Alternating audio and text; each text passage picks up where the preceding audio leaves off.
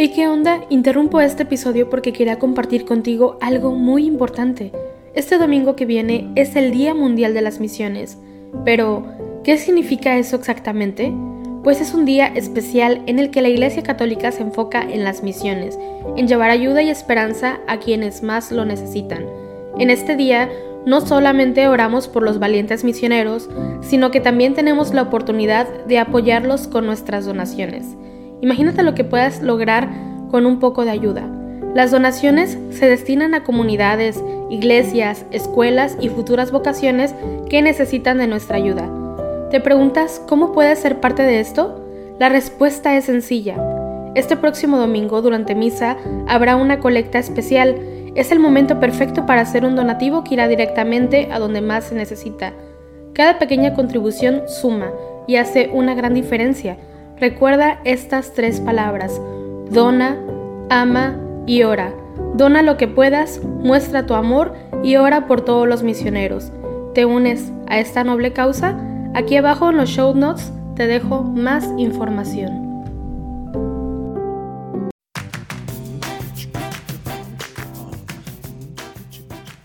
¿Qué tal, escuchas? Bienvenidos a un nuevo episodio de su podcast Entrevistando a los Padres de la Iglesia. La entrevista de hoy está genial. Nuestro invitado es San Ireneo, uno de los grandes padres de la iglesia. Sus enseñanzas son muchísimas, en verdad. Nos aventamos varios días de investigación en sus escritos. Así se nos fue la vida entera, pero va a valer muchísimo la pena todo lo que nos comentó sobre el famoso gnosticismo te va a encantar y la parte en la que hablamos del plan salvífico de Dios y el porqué de la expulsión del paraíso está para chuparse los dedos. Así es que sin más, te invito a que te pongas cómodo y disfrutes de esta entrevista. San Ireneo, bienvenido a nuestro podcast. Muchísimas gracias, mano. Qué gusto estar acá contigo y la audiencia. Realmente es un privilegio para mí. No, hombre, el privilegio es nuestro, de verdad no quepo de la emoción por estar sentado aquí contigo. Bueno, o sea, yo acá y tú allá, pues ya sabemos que hay espacio-tiempo entre nosotros. Pero déjame decirte que ahora que me puse a hacer mi investigación para la entrevista, me quedé en shock al ver todas las enseñanzas que dejaste para la iglesia. De verdad, es, es impresionante todo lo que escribiste. Venga, venga. Pues solo tuve la bendición de que Dios me, me utilizara mucho para dar a conocer su mensaje. Eh, pero pues la verdad es que no hice nada, nada que otros hermanos no hubieran hecho. Bueno, eso no quiero avergonzarte más, pues, así es que mejor comenzaré ya con las preguntas, ¿va? Va, va, me parece perfecto. Primero, ¿dónde y cuándo naces? Nací en un lugar llamado Esmirna, lo que hoy ustedes conocen como Izmir, en Turquía. No sé si, si has visitado. Y se cree que nací entre el año 135 y 140 vaya bendición nacer ahí, ¿no?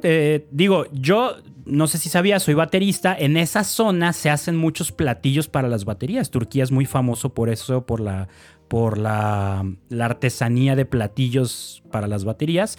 Pero aparte, eh, según entiendo, tuviste la oportunidad de convivir con San Policarpo, que también andaba por esos rumbos. Sí, de hecho, acá en el cielo de repente pues volteo a verte y pues ¿qué, andas haciendo? Y pues sí te veo ahí como que muy interesado en la batería. Este, pero sí, bueno, sí me tocó ahí convivir un poco con Policarpo. El Poli le decíamos, no tienes idea, no tienes idea de cuánto le agradecí a Dios por esa oportunidad.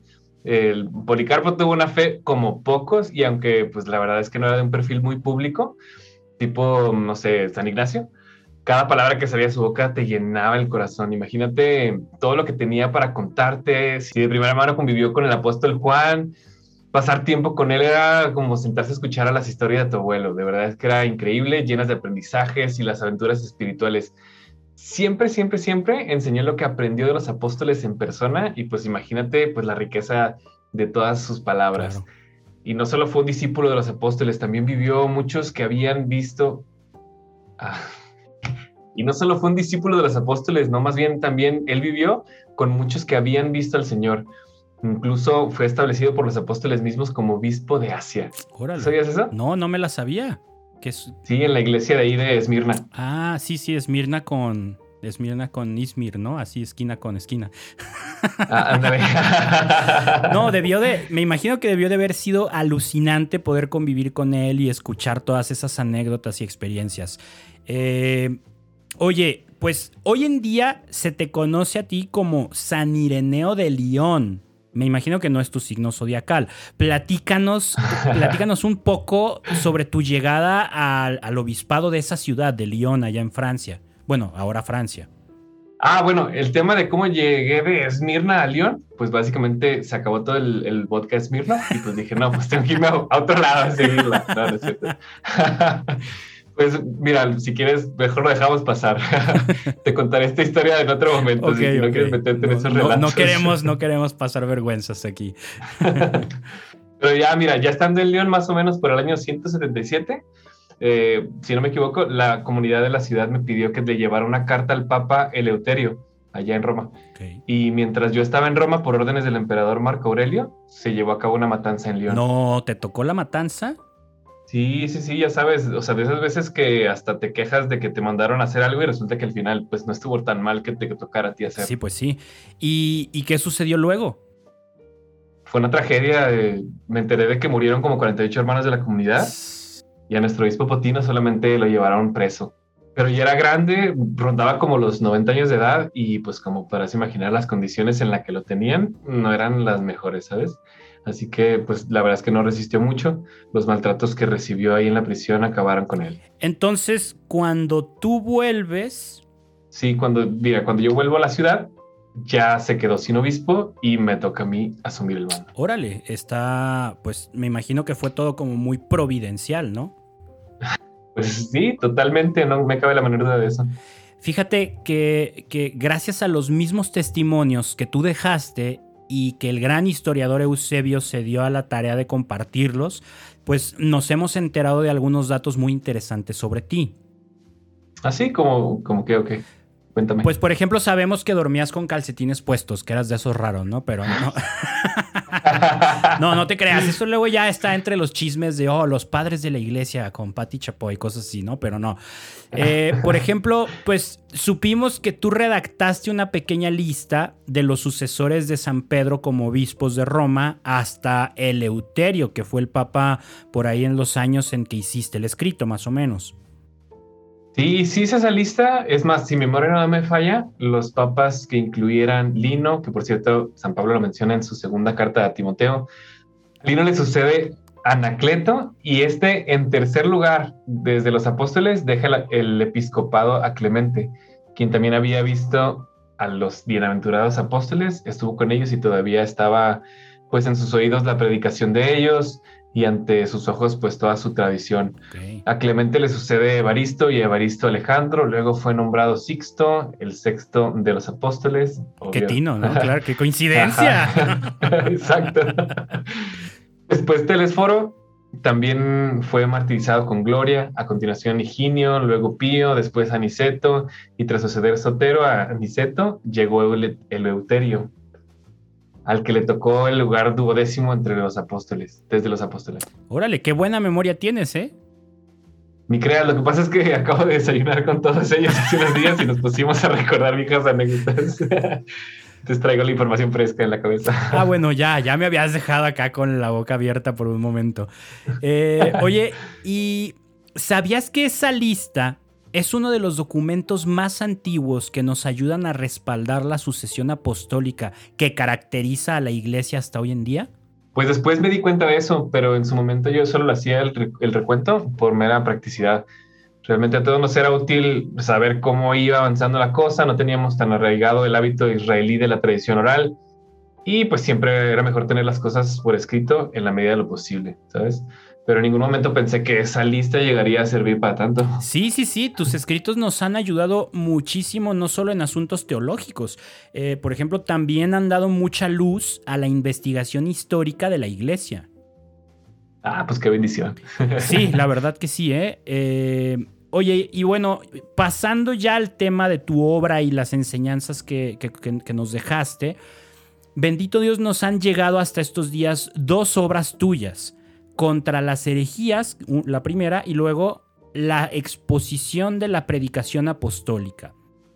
La primera, eh, para quien no la conoce, es una gran obra apologética con la que hiciste una gran defensa de la fe ante los asaltos de los herejes a la verdadera doctrina. Y la segunda sirvió para exponer con gran claridad las verdades de la fe. De hecho, a esta última, en ciertos círculos, se le considera como el más antiguo catecismo de la doctrina cristiana, déjame decirte. ¿En serio? No lo sabía. Sí, sí, sí. Nuestro querido Papa emérito, Benedicto XVI, utilizó esas mismas palabras en una catequesis que hizo sobre tu vida y obra. Vaya, qué honor que Benedicto XVI sale de mí. Él es un hombre bastante sabio y santo. Ni que lo digas, ¿eh? O sea, acá en la Tierra muchos nos sentimos sumamente privilegiados de haber podido ser contemporáneos de él. De hecho, él te describe a ti como el campeón de la lucha contra las herejías. O sea, eres el Rocky de los herejes. Qué buen apodo, ¿eh? sí, y, además te presenta como el primer gran teólogo de la iglesia, el que creó la teología sistemática. O sea, es decir, del sistema de la teología, el cual representa a la coherencia interna de toda la fe. O sea, te tiene, te tiene en un, en un pedestalito, ¿eh? el Papa emérito. Bueno, a decir verdad, en esa época teníamos muchas enseñanzas recibidas por la primera generación de cristianos comandados por los apóstoles, pero muchas de esas cosas no nos quedaban pues del todo claras. Yo siempre fui como muy minucioso. Eh, me desespera el desorden, tengo tan ordenado mi lugar en el cielo que me bromean diciendo que soy como un personaje de la película durmiendo con el enemigo. ya te podrás imaginar. Y pues debido a eso sentí la necesidad de darle orden a todas las enseñanzas, acomodarlas de forma lógica, precisamente buscando que pudiéramos encontrar una conexión y una relación entre cada una de las verdades de la fe que se nos enseñó. Quería que cualquier cristiano pudiera comprender que todo lo que sabemos es parte de un todo, ¿sabes? Y no solo son muchas pequeñas enseñanzas individuales. Además, en esos tiempos había, pues ya quienes querían hacer de la, de la fe cristiana una enseñanza VIP propagaban la idea de que solo los más estudiados y preparados podrían tener acceso a la verdad, cosa totalmente contraria, tú sabes, a lo que Jesús mismo enseñó. Entonces me esmeré primeramente en dejar lo más claro posible que existe una relación directa entre el credo de los apóstoles y el Evangelio. Eso que a mí me gusta llamar la regla de la fe. Eso coincide con la práctica con el credo de los apóstoles y nos da la clave para interpretar el Evangelio, para interpretar el credo a la luz del Evangelio y el mismo símbolo de los apóstoles nos ayuda a comprender qué quiere decir y cómo debemos leer el Evangelio mismo. Esto porque el verdadero Evangelio fue transmitido por los obispos que lo recibieron en una cadena ininterrumpida directamente de los apóstoles. Y además fui insistente en que la fe de la iglesia debía ser transmitida de manera que se presente como debe ser, ¿sabes? Es decir, pública, única y espiritual sin esas características siento que no se puede llegar a un verdadero discernimiento sobre la auténtica transmisión de la fe. Justo para allá quería llegar. Eh, sabemos que una de las herejías que tenían mayor proyección en tus tiempos era el gnosticismo. Platícanos de qué se trataban esas ideas. Justo. Mm, mira, el gnosticismo era una doctrina de la salvación de tendencia dualista y suponía una irreductibilidad esencial y original entre el bien y el mal, o sea, que creían que la materia era esencialmente mala. Es como eso que dicen de que se nace siendo malo y pues se nace siendo bueno, entonces aquí era esencialmente malo. Y por lo tanto el creador de la materia también es malo.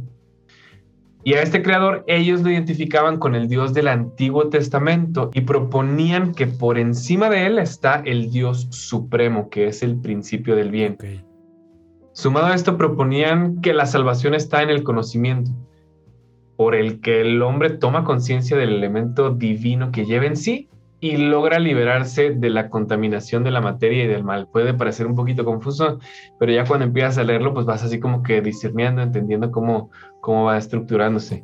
Estas ideas se mezclaban precisamente con esta confusión, con muchos elementos cristianos y daban resultados como pues una forma de cristianismo que seducía a muchos, en el cual Cristo aparecía como enviado del principio del bien para salvar al hombre no tanto del pecado o la mal moral, sino de un mal cósmico y esencial del universo. Todo eso suena un poquito distinto a lo que propone la fe cristiana, ¿no? sí, claro. Por eso le dediqué varias reflexiones a este tema, ¿sabes? Estas ideas provocaban mucha confusión entre los cristianos y para oponerme a ellas intenté hacer una síntesis completa de lo que el auténtico cristianismo enseña acerca de Dios, el mundo y el hombre. Básicamente presentaba la idea de la unidad radical que liga todas las cosas y que proviene de la relación de todo con un Dios único dentro de un designio o plan de Dios sobre el mundo y el hombre. El mundo material, que es la creación de Dios, no es esencialmente malo, aunque sí imperfecto, como ha de serlo inevitablemente todo lo que no sea el mismo Dios. Ok, ok, ya, ya voy viendo. Y, dices que te enfocaste en aclarar algunas ideas sobre Dios, el mundo y el hombre. ¿Qué nos podrías compartir sobre la forma en la que el hombre puede conocer a Dios? ¿Hay reglas, hay límites, hay unas formas mejores que otras para conocerlo? Ok, um, para abordar este tema, será bueno que comencemos por lo primero y más importante que debemos saber. Dios, el creador que hizo el cielo y la tierra y todo lo que en ellos hay, y de quien sabemos que no hay nada por encima o más allá de él, hizo todas estas cosas por su propia y libre decisión, sin que nadie lo empujara a ello, pues sabes que Él es el único Dios, el único Señor, Creador, Padre y soberano de todo. Es Él quien da la existencia a todas las cosas. Y contemplando esto es imposible que logremos conocer a Dios en su misma grandeza, ya que el Padre no puede ser medido. Pero en su amor, que es lo que nos va llevando hacia el mismo Dios por medio del Verbo, los que le obedecen van continuamente descubriendo que existe un Dios de tanta grandeza. O sea que como persona no nos es posible conocerlo, pero sí a través de su amor. Sí y no. Es a través de su amor y de su infinita bondad como Dios puede llegar a ser conocido por el hombre. Pero recuerda que entre distintas razones, la encarnación de Dios en la persona de Jesucristo también nos sirve para poder conocerlo de una forma en la que nuestros sentidos puedan asimilarla. Y además también, pues sabemos que ese amor vivo entre Dios Padre y Dios Hijo se vuelve una persona a la que llamamos Espíritu Santo. Ok, ok, creo, creo que voy entendiendo un poquito mejor. Ahora, ya que vamos entendiendo ese poquito mejor, eh, la forma en la que Dios se da a conocer al hombre, me gustaría intentar entender el por qué de que Dios busque relacionarse con el hombre. ¿Qué podemos saber o qué podemos contemplar en torno a esta pregunta que muchos nos hacemos?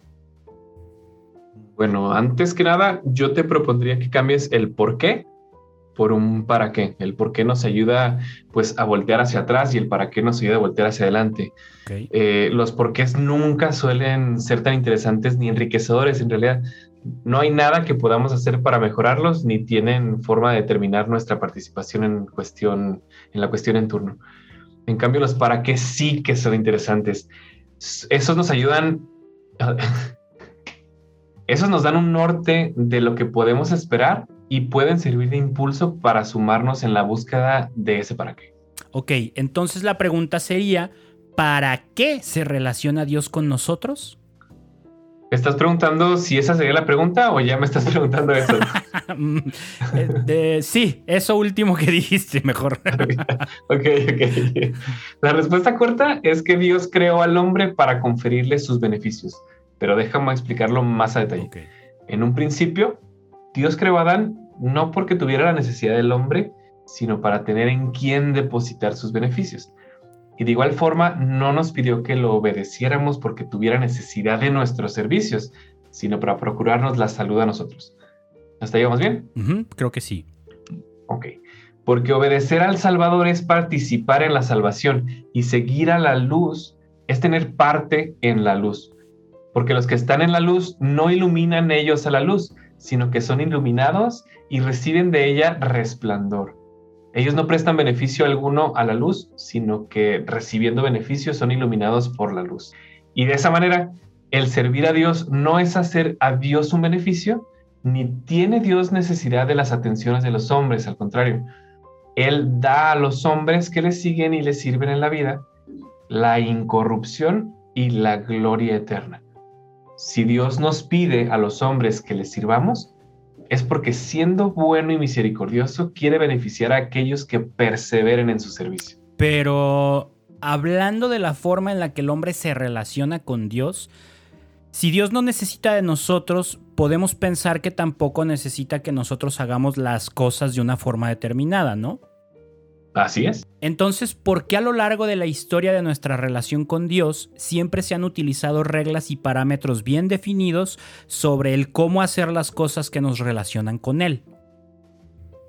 Me imagino a qué te refieres a cosas como la liturgia. Así es, desde el tiempos de los patriarcas, eh, eh, en el caso de nuestra religión monoteísta y todo este rollo, eh, nuestra relación con Dios se ha visto rodeada de reglas. Uno podría pensar que como Dios no tiene necesidades, no habría por qué tener tantas reglas para relacionarnos con Él. Mm, bueno, Dios desde un principio creó al hombre como objeto de su como objeto de su liberalidad y eligió a los patriarcas para su salvación iba preparando a su pueblo, enseñándolo a ser dócil ante Dios, iba disponiendo a los profetas para acostumbrar al hombre sobre la tierra a soportar su espíritu y a tener comunicación con Dios. No es, el, no es que él tenga necesidad de nada, sino que ofrecía su comunicación a los que necesitan de él. Exacto. Así es, y siempre haciéndose presente. A los que en Egipto no veían, él mismo les servía de guía a los que en el desierto estaban inquietos les dio una ley sumamente apropiada, a los que entraron a la tierra buena les dio una herencia digna, a los que se convierten al Padre les sacrifica el ternero cebado y les da el mejor vestido. Establecía para el pueblo la ley y todo el servicio del culto, pero insisto, no porque tuviera una necesidad de todas estas cosas, lo hacía para ir educando al pueblo, siempre dispuesto a volver a los ídolos, disponiéndoles con muchas intervenciones a permanecer firmes y a servir a Dios. Por ese tipo de cosas accesorias los llamaba a las cosas principales, es decir, por las cosas figuradas a las verdaderas, por las temporales a las eternas, por las carnales a las espirituales, por las terrenas a las celestiales, etc. Entonces, por medio de todas estas figuras, ritos y leyes, el hombre va aprendiendo a amar a Dios a temer alejarse de él y a perseverar en su servicio. Y así se entiende que la ley es para el hombre un aprendizaje, a la vez una profecía de lo venidero. ¿Qué impacto darnos cuenta de que lo que regularmente vemos como reglas que nos limitan, pues realmente son indicaciones que nos ayudan a llegar de forma más directa a donde queremos llegar, ¿no? O sea, no, es, no son pues a final de cuentas no son cosas que nos, que nos quiten la libertad, sino que nos ayudan a, aprovechar esa libertad. Sí, espérate, o sea, aceptar que estas reglas son para ayudarnos a llegar a nuestro destino se nos complica tanto porque perdemos de vista ese destino al que Dios nos invite. ¿Y cuál dirías tú que es ese destino? Dios, yo lo pondría así, Dios quiere divinizar al ser humano. ¿Es verdad? Eso, eso suena como, como un poquito polémico, divinizar al ser humano. ¿Es lo que Dios querría? Sí, eh, y por eso es parte, partimos de lo mismo, ¿no? De, la, dificultad de poder pensar como Él. Siempre que hacemos este, este, tipo de preguntas, es como tratar de pensar como Él. Pero ¿en qué sentido? Y me voy a explicar un poquito más en qué es divinizar al ser humano suena como una ironía porque pues hoy en día muchos buscan divinizarse, claro, algunos de forma consciente y otros no, pero el estilo de vida que predomina hoy en día encamina a cualquier persona a la autodivinización, el obsesivo culto al cuerpo perfecto, al poder, al control del tiempo, a la absoluta independencia, no depender de nadie en ningún sentido. Se presentan innumerables pretensiones de absolutismos pues que son inalcanzables para el ser humano. Solo Dios es perfecto, solo Dios tiene el control absoluto. Y nos cuesta, nos cuesta entender que este anhelo de divinización nos viene de lo más profundo del corazón porque Dios nos hizo para eso, para compartir su gloria y su divinidad. Solo que erróneamente hemos querido lograrlo dejando de lado la única fuente de divinidad que existe. Claro, y ahora que lo mencionas, pues suena muy lógico nosotros como seres humanos estamos llamados a la divinidad, pero no tenemos la capacidad de divinizarnos, parece trabalenguas, porque nuestra naturaleza no es divina. Entonces solo podemos ser elevados a ella, a la divinidad, a través de un poder divino que es Dios. Así es, porque el hacer es propio de Dios y el ser hecho es propio de la naturaleza del ser humano. Por tanto, si le entregas a Él lo que es tuyo, que es la fe en Él y la sumisión, recibirás el efecto de su arte y serás una obra perfecta de Dios. Pero si no te confías a Él y te escapas de sus manos, la causa de tu imperfección estará en ti que no te sometiste, no en aquel que te llamó. Porque como nos lo enseña la parábola del Evangelio, Él envió a que te invitaran a la boda, pero los que no aceptaron la invitación, a sí mismos se privaron de la cena del rey. Oye, y todo este plan divino de conducirnos hacia Dios, ¿de dónde surge? Manu, tú y yo sabemos que tratar de entender de dónde le surge un deseo a Dios es algo que nunca resolveremos en esta vida. lo que sí. lo que sí te puedo decir es que todo es parte del plan salvífico que Dios tiene para cada uno de nosotros. ¿Recuerdas la historia de Jonás? Sí, sí, sí, al, al pobre que se lo come una ballena y vive dentro de su vientre por unos días, ¿no? Sí, entonces Gepetto. Exactamente, ah, ¿no? Y los niños van y toman agua rara y se convierten en burros. Se convierten en burros. Sí, no, no, lo he leído en la Biblia, pero sí vi la película. Sí, está buena. bueno, no, no, no, volviendo al tema de, de Jonás. Pues mira, esta historia tiene un propósito mayor del que solemos pensar. Dios permitió que esto sucediera como un signo. Jonás era lo que llamamos una prefiguración, una prefiguración de Jesús. Él permitió que el hombre pasara por todo esto y tuviera así conocimiento de la muerte. Pasara luego a la resurrección de entre los muertos y conociera por experiencia propia de dónde había sido liberado. Así se mostrará para siempre agradecido a su Señor, amándole más después de haber recibido de él el don de la inmortalidad, ya que a quien más se le perdona, más ama. O sea que lo que vivió Jonás fue algo así como una profecía de lo que Jesús iba a vivir. Algo así. Y eso que vivió Jesús no fue algo que quedara en él solamente. Dios permite el sacrificio de su Hijo porque si el hombre al que Dios había hecho para la vida, cuando perdió esta vida como consecuencia de la herida de la serpiente corrupta, ya no hubiera podido ser revivificado, sino que se hubiera hundido en la muerte definitiva. Dios hubiera fracasado, mientras que la malicia de la serpiente hubiera triunfado sobre el designio de Dios. Pero Dios es invencible y magnánimo, y su magnanimidad se mostró en la corrección y en la prueba de que le impuso él al hombre. Por medio del segundo hombre, encadenó al que era fuerte y arrebató sus posesiones, como dice el Evangelio de Mateo, expulsando a la muerte y vivificando al mismo hombre que había muerto. Oye, y viendo todo este plan de salvación que Dios tiene para nosotros, me surge una duda. Si a final de cuentas, aún después de haber caído en el pecado original, Dios nos perdona y quiere que volvamos a estar junto a Él en el paraíso, ¿por qué castigarnos expulsándonos del paraíso si a final de cuentas lo que quiere es que volvamos ahí con Él? ¿Por qué no dejó pasar esa falta en su momento y nos quedamos todos tranquis ahí en el paraíso de una vez? Mira, definitivamente hubiera sido una solución más sencilla, pero no se podía. Primero hay que entender que la expulsión del paraíso no fue un castigo, sino una medida de contención. Hizo esto para que el daño del pecado original no fuera mayor. Mm.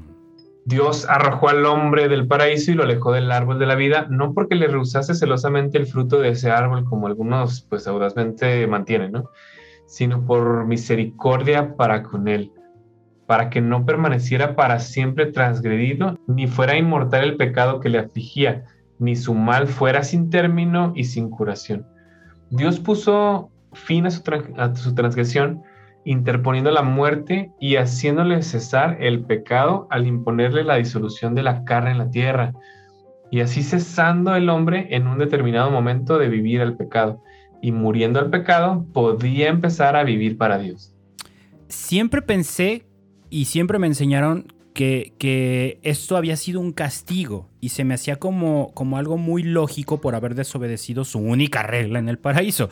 Pero esto que me dices me ayuda a entender el sentido del plan de salvación, la encarnación de Cristo, su muerte, su resurrección, todo este rollo. Mira, sí, lamentablemente hemos notado que durante mucho tiempo la gente dentro de la iglesia optó por abordar muchas cosas de la enseñanza de la fe desde una perspectiva en torno al castigo. La fe se entendía como un camino en el que debíamos tener miedo al castigo de Dios. y no como un andar en el amor de Dios. Pero bueno, también debemos entender que quienes han estado a cargo de interpretar las enseñanzas de Jesús a lo largo de estos más de 20 siglos, pues han sido, al igual que tú y yo, seres humanos con muchas imperfecciones y un entendimiento limitado.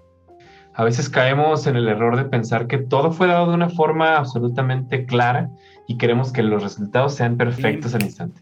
Y volvemos a ese deseo de divinizarnos a nosotros mismos. Sí, totalmente. Como empezar a vernos otra vez con nuestros ojos, juzgarnos con lo que nosotros queremos lograr.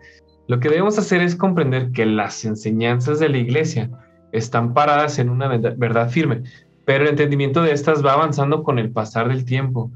Poco a poco Dios nos ayuda a entender mejor su revelación y no podemos condenar lo que durante ese proceso se va entendiendo como lo correcto. A pesar de que en la actualidad se tenga un entendimiento más claro de unas cosas, dentro de unos años voltearán para atrás y quizás se den de topes en la cabeza por darse cuenta de lo errados que todavía estaban en algunas cosas. Al final de cuentas, de eso se trata ser cristianos, de que día a día vayamos encontrando mejores maneras de entender y vivir el mensaje del Evangelio. San Ireneo, me encantaría poder abordar más temas de los, que, de, los que hablaste a lo largo de tus escritos. Son muchísimos y todos con grandes aportaciones que le hiciste a la iglesia.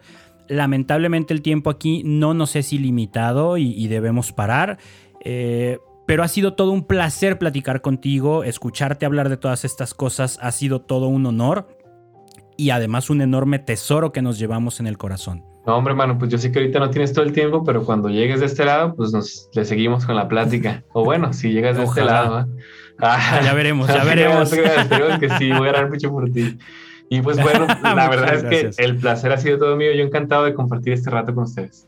Bueno, pues de nuevo muchísimas gracias por tu tiempo y tu sabiduría, San Ireneo. También te agradecemos mucho a ti que nos estás escuchando y ya sabes, no te pierdas la siguiente entrevista que tendremos, que nuestro invitado será San Clemente de Alejandría y nos esperan grandes aprendizajes también con él. Nos encomendamos a tu intercesión, San Ireneo, como ya nos prometiste, y aquí nos encontramos en el próximo episodio. Que Dios los bendiga, chao.